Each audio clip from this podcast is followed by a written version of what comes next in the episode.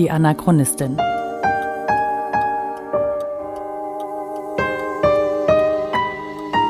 Ein Podcast über die Lebensgeschichte des Widerstandskämpfers Theo Hespers und seiner Nachfahren. Folge 7. Ein Leben in Freiheit.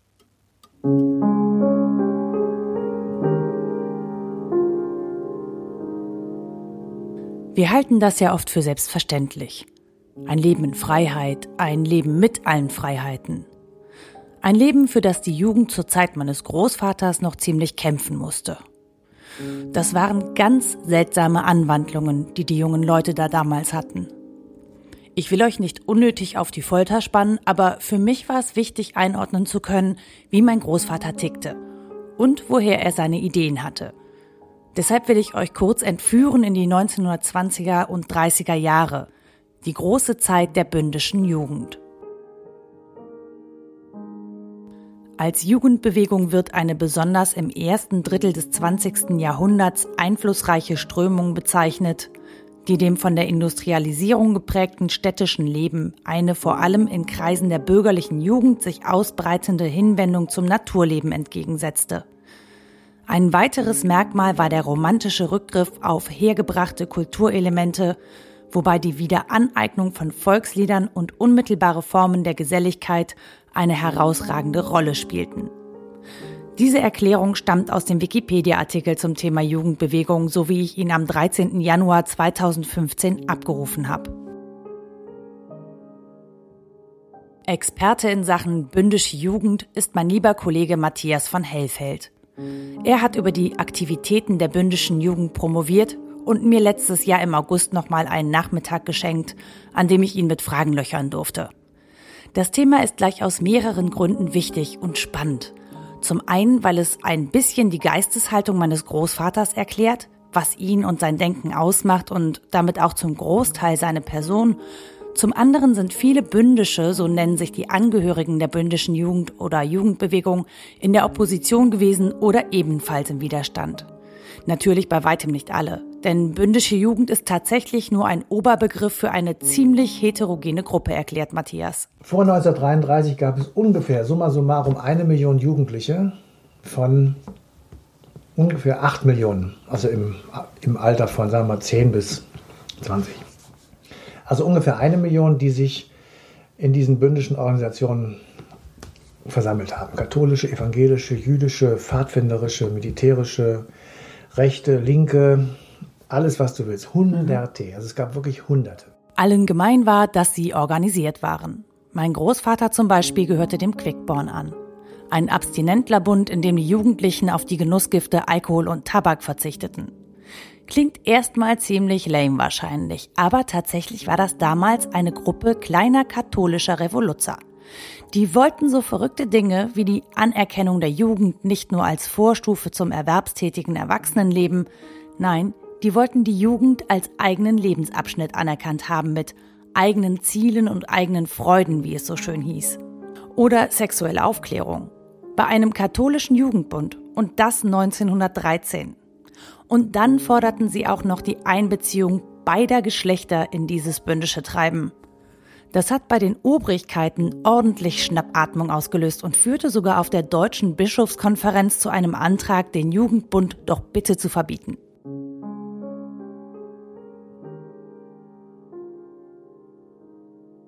Mein Großvater ist als 14-Jähriger dem Quickborn beigetreten. Das war dann wohl zwischen 1917 und 1918. Und auch meine Großmutter gehörte dem Quickborn an. Außerdem gehörte mein Großvater verschiedenen anderen Bünden an. Unter anderem ab 1930 dem Jungnationalen Bund oder JUNABU, gegründet 1924 von Hans Ebeling, einem ehemaligen Leutnant aus dem Ersten Weltkrieg. Ich zucke übrigens immer noch zusammen, wenn ich national lese. Aber dann muss man sich kurz vor Augen halten, dass man vor 1933 noch national sein konnte, ohne Nazi zu sein. Im Exil wird Hans Ebeling ein wichtiger Verbündeter meines Großvaters, aber dazu später. Denn wichtiger und interessanter ist eigentlich, was sich in diesen Bünden abspielte. Denn so verschieden diese Bünde waren, eins hatten sie alle gemeinsam. Sie wanderten, was das Zeug hielt. Vornehmlich am Wochenende und in den Ferien. Dann schnürten die Jungs und auch einige Mädels ihren Rucksack, Affen genannt, nahmen ihre Klampfe und streiften durch die Natur. Zelte gab's natürlich auch. Aber nicht diese mit einer Handbewegung aufgebauten Wuffzelte, wie sie heute auf Festivals überall rumstehen. Nein, das Ding nannte sich Kote und sah aus wie ein Indianertipi. Schön mit einem großen Loch in der Mitte für den Qualm vom Lagerfeuer. Dafür ohne Stolperschnüre und Heringe. Ein bisschen wildromantisch eben. Diese Jugendbünde gab es übrigens nicht nur in Deutschland, sondern auch im benachbarten Ausland, wie zum Beispiel in den Niederlanden oder Österreich. Und weil Mönchengladbach ziemlich dicht an der niederländischen Grenze liegt, gingen die Touren oder Fahrten, wie man das in Kreisen der Jugendbewegung nennt, auch gerne mal nach Holland. In den langen Ferien im Sommer ging man dann auf große Fahrt, was so viel heißt wie Liederbuch geschnappt, Klampfe, Zelt, Affe auf den Rücken und ab nach Skandinavien zum Beispiel oder in den Süden, nach Spanien oder Italien oder wie mein Großvater später bis nach Marokko. Das alles natürlich zu Fuß. Wer hatte damals schon ein Auto? Mit Glück hat man wahrscheinlich hier und da mal auf einen Pferde- oder Eselkarren aufspringen können. Viel Geld hatten die Jungs und Mädels auch nicht. Aber mit einer Gitarre ließ sich schon damals ein bisschen was verdienen. Und zur Not packte man halt mit an und verdiente sich so Essen oder eine Unterkunft. Natürlich waren die jeweiligen Bünde organisiert. Ein bisschen wie bei den Pfadfindern, obwohl ich selber nie bei den Pfadfindern war. Es gab Orts- und Kreisgruppen, Gruppenführer und übergeordnete Organisationen. Es gab eine Art Uniform, die kenntlich machte, zu welcher Gruppe man gehörte und welchen Status man innerhalb dieser Gruppe hatte. Das war aber weniger eine Uniform im militärischen Sinne, also nichts Steifes, sondern mehr so ein Baretthut zum Beispiel, Karohemden und kurze Lederhosen. Die Älteren haben sich um die Jüngeren gekümmert und ihnen alles Wichtige beigebracht, was es über die Ideale der Gruppe zu lernen gibt. Und natürlich über die Natur und das deutsche Liedgut. So ganz ohne iPods und iPhones, CD-Player und Kassettenspieler, Radios und Fernsehgeräte musste man halt noch selber für Unterhaltung sorgen. Und da war Singen am abendlichen Lagerfeuer neben dem Geschichtenerzählen und hitziger politischer Debatten eine willkommene Abwechslung. Wenn man einen Vergleich zur heutigen Zeit ziehen will, dann war die bündische Jugend das, was für uns gerade Facebook ist. Man sucht sich die Gruppen, zu denen man gehören will, und verbringt seine Zeit damit, sich innerhalb dieser Gruppen auszutauschen. Im besten Fall trifft man sich im Real Life und besucht gemeinsam irgendwelche Veranstaltungen, wie Partys, Konzerte, in letzter Zeit auch ganz gerne mal die ein oder andere Demo, sowas halt. Nur natürlich weit weniger hierarchisch organisiert als damals und im Zweifel mit weniger Bezug zu Natur und selbstproduzierter Musik. Wobei vor allem letzteres nicht zwingend zu den Minuspunkten gehören muss. Aber ich weiche ab. Das wirklich Wichtige ist, Innerhalb dieser Strukturen der bündischen Jugend hatte mein Großvater bereits vor 1933 ein ziemlich intensives Netzwerk geknüpft. Hier hat er seine Mitstreiter und Unterstützer kennengelernt, sowohl in Deutschland als auch in den Niederlanden. Und hier hat er auch die Leserschaft gefunden für die Widerstandsschriften, die er später aus dem Exil in Holland nach Deutschland geschmuggelt hat. Und natürlich haben ihn seine Reisen geprägt.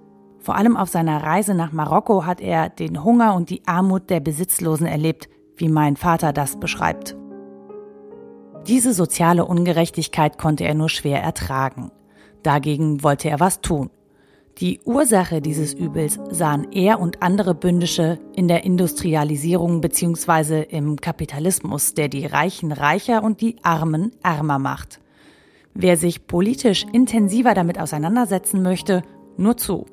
Es gibt erstaunliche Parallelen zur heutigen Zeit zu entdecken. Leider fehlt mir das dezidierte politische Verständnis, um das bis ins kleinste Detail stechhaltig darlegen zu können.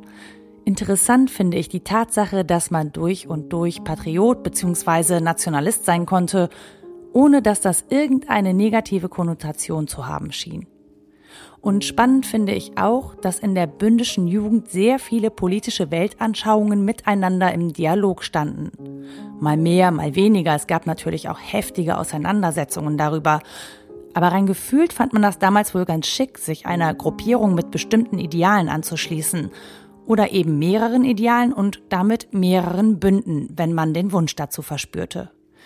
Ich kann mir vorstellen, dass da eine unglaubliche idealistische Dynamik war damals. Aber vielleicht ist das auch einfach nur romantisch verklärt. Auf jeden Fall ist das der Kreis und die Zeit, aus der mein Großvater stammt.